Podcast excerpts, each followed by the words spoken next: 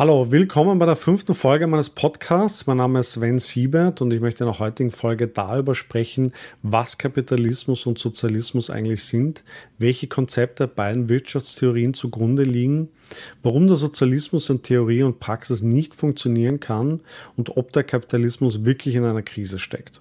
All diese Fragen möchte ich in der heutigen Folge beantworten. Viel Spaß beim Zuschauen.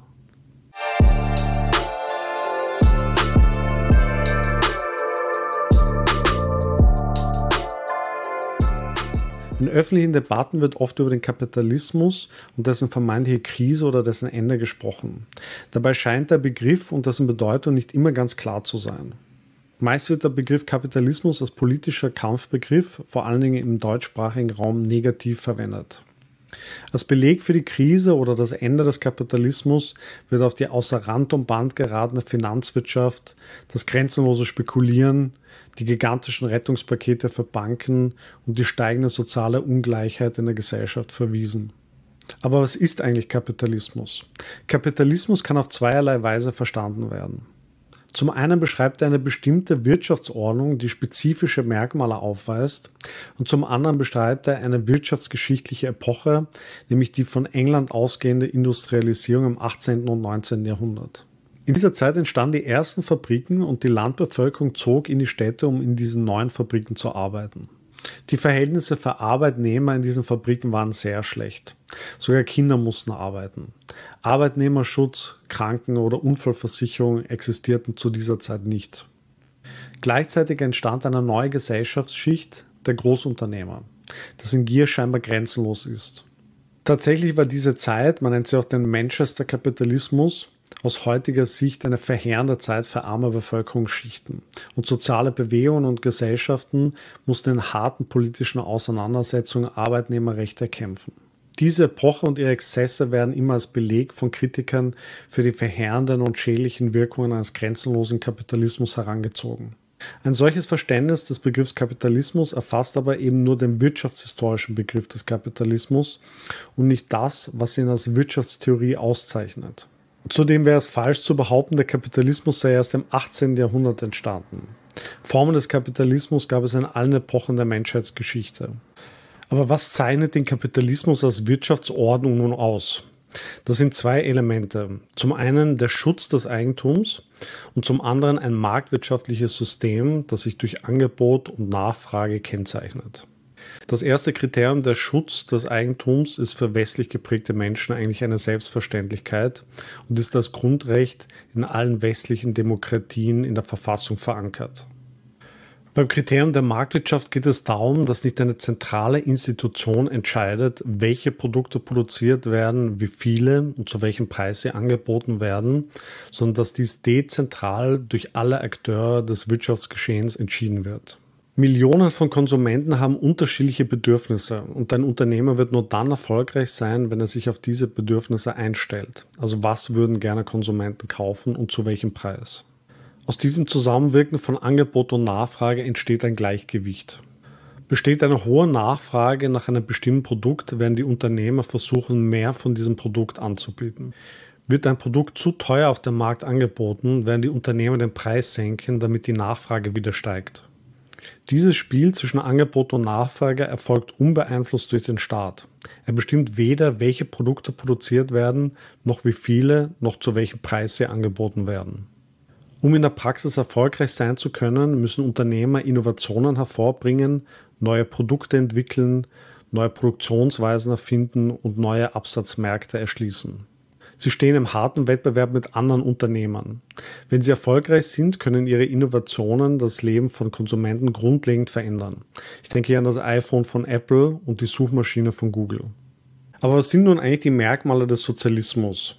Der Sozialismus als Ideologie will Gerechtigkeit und Gleichheit dadurch erreichen, dass das Eigentum des Individuums abgeschafft und ein Planwirtschaftssystem errichtet wird. Gleichheit wird also dadurch erzeugt, dass niemand mehr etwas besitzt, sondern in der Theorie alles allen gehört. Nicht mehr Unternehmer entscheiden autonom, was und wie viel sie produzieren und zu welchem Preis sie es anbieten, sondern diese Fragen werden zentral durch eine staatliche Institution entschieden und auch gelenkt. Es treffen also nicht mehr Angebot und Nachfrage dezentral aufeinander, sondern Preis und Produktion werden bürokratisch für die Zukunft angeordnet. Entsprechend werden in kommunistischen Ländern wie Nordkorea und früher in der Sowjetunion fünf Jahrespläne aufgestellt, in denen Produktionsziele und Preise für die Zukunft festgelegt werden.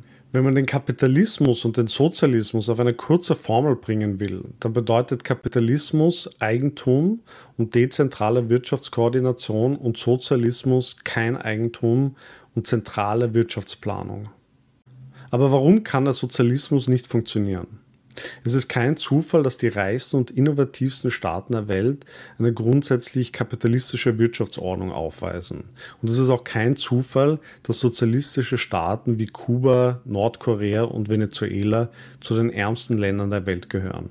Wenn man schon rein logisch nachdenkt, ist eigentlich klar, dass so etwas Komplexes wie eine Volkswirtschaft mit ihren Tausenden von unterschiedlichen Märkten und mit ihren Millionen von Teilnehmern und ihren unterschiedlichen Bedürfnissen nicht zentral durch den Staat gelenkt werden kann.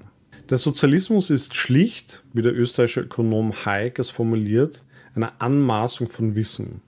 Die zentrale Institution kann nicht über mehr Wissen verfügen als das Kollektiv. Kapitalistische Systeme sind sehr innovativ, lernfähig und können rasch auf geänderte Bedürfnisse von Konsumenten reagieren.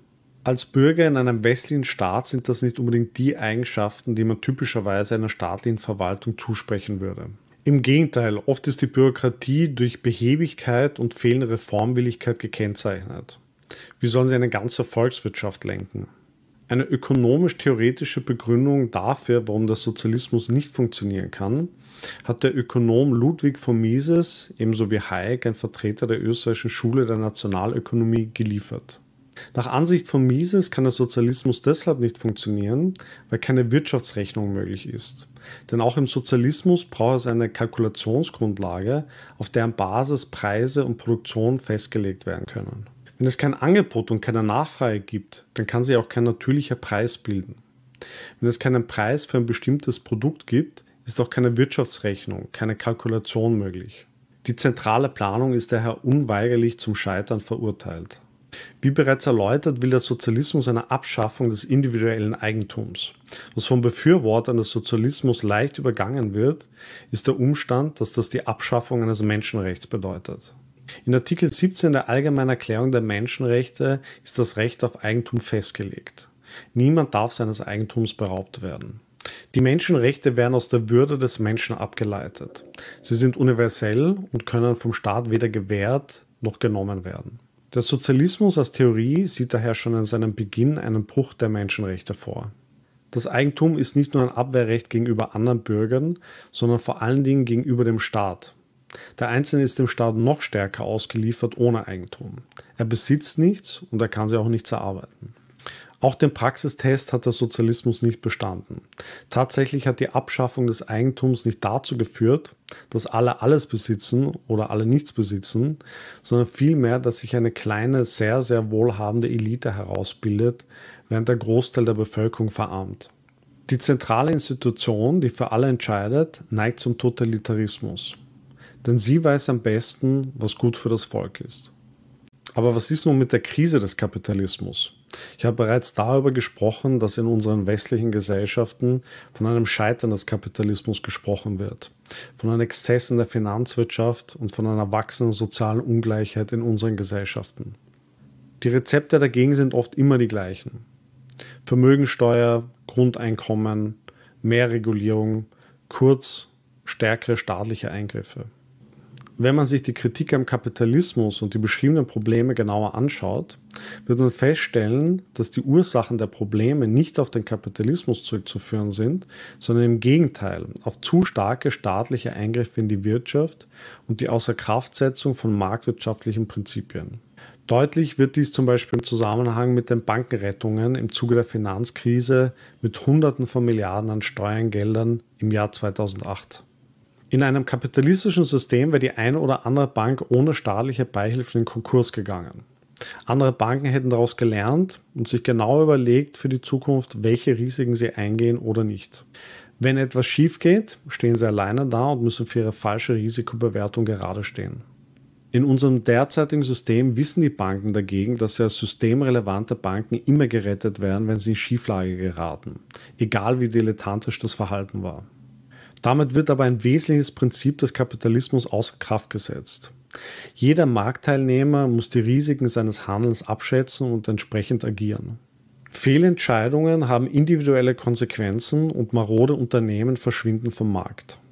Im Fall der Bankenrettungen wurden dagegen die Verluste sozialisiert, Zombie-Banken am Leben gehalten. Diese staatlichen Interventionen verleiten Marktteilnehmer an ihrem bisherigen riskanten Verhalten nicht viel zu ändern.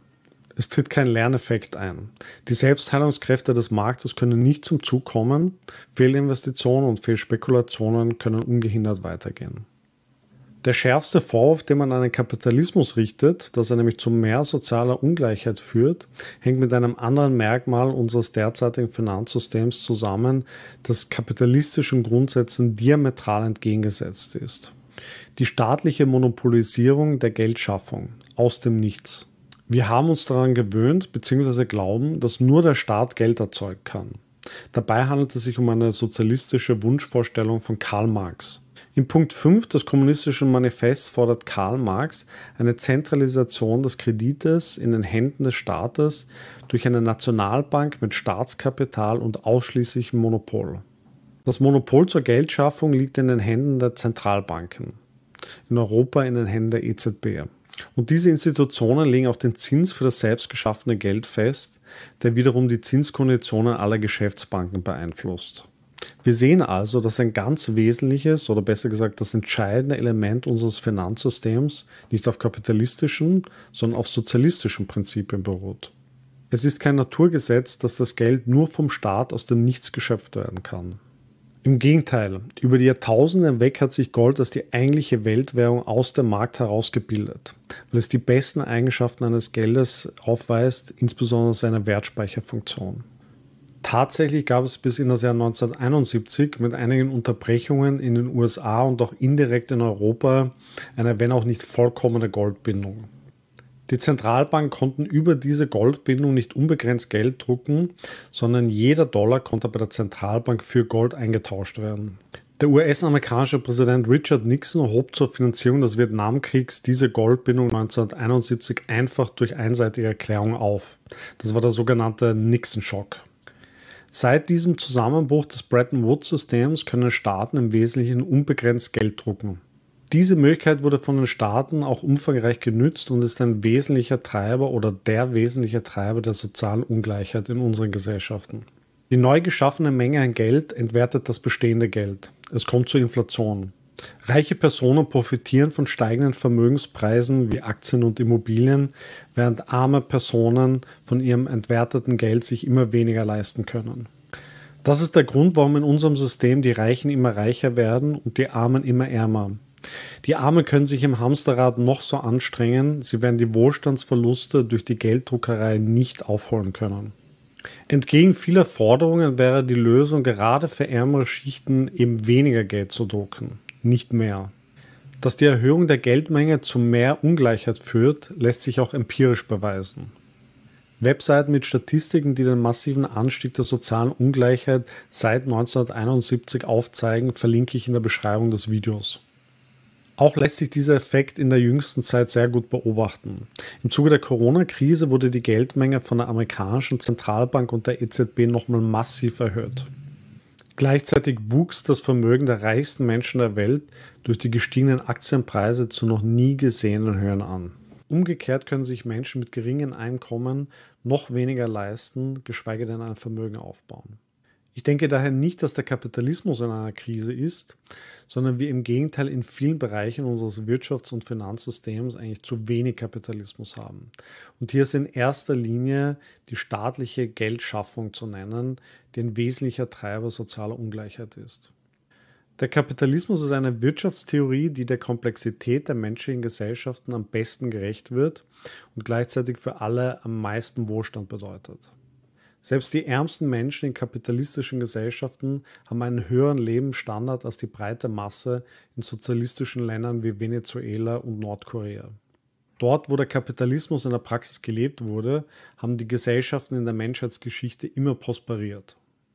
Dies bedeutet nicht, dass nicht dort, wo der Markt kein Angebot schafft, staatliche Interventionen geboten sind. So wie es Aufgabe des Staates ist, und das ist in erster Linie seine Aufgabe, die körperliche Unversehrtheit seiner Bürger zu schützen, ist es auch seine Aufgabe für eine Grundversorgung, zum Beispiel durch Krankenversicherung oder Arbeitslosengeld, insbesondere seiner schwächsten Bürger zu sorgen. Entscheidend ist jedoch, dass die staatlichen Interventionen nicht überhand nehmen und der Anteil des Staates an der Volkswirtschaft und die Lenkung des Marktes auf ein Minimum reduziert bleiben. Wo die Grenze ist, ist schwer zu bestimmen und sollte Gegenstand einer laufenden Debatte sein. Die Begriffe Sozialismus und Kapitalismus werden in der öffentlichen Debatte sehr oft verwendet, aber vielen ist eigentlich nicht klar, was diese Begriffe aus wirtschaftstheoretischer Sicht wirklich bedeuten. Ich denke, es ist an der Zeit, den Begriff Kapitalismus wieder positiver zu besetzen und nicht lediglich als Synonym für Gier und Ausbeutung. Der Wohlstand der Welt beruht schließlich auf marktwirtschaftlichen Prinzipien. Der Sozialismus leidet schon daran, dass er aus rein logischen Gesichtspunkten nicht funktionieren kann und in der Praxis immer wieder gescheitert ist und aktuell auch scheitert. Die scheinbaren Auswüchse des Kapitalismus haben Ursachen, die dem Kapitalismus gar nicht anzulasten sind. Im Gegenteil, die Ursachen sind zu wenig Kapitalismus, zu wenig freies Spiel des Marktes. Es braucht vor allen Dingen darüber eine Debatte, wie unser Geldsystem funktioniert. Ob die zentrale Schaffung von Geld und die Festlegung von Zinsen nicht gerade die Ärmsten unserer Gesellschaft am meisten trifft. Die bisher vorgeschlagenen Lösungen zur Bekämpfung sozialer Ungleichheit, egal aus welcher politischen Richtung, bekämpfen allerdings nur die Symptome und nicht die Ursachen sozialer Ungleichheit. Das war meine Gegenüberstellung von Kapitalismus und Sozialismus. Ich hoffe, mein Video hat etwas zur Klarheit beigetragen. Wenn dir das Video gefallen hat, äh, gib mir ein Like und abonniere meinen Kanal. Vielen Dank fürs Zuschauen und bis zum nächsten Mal.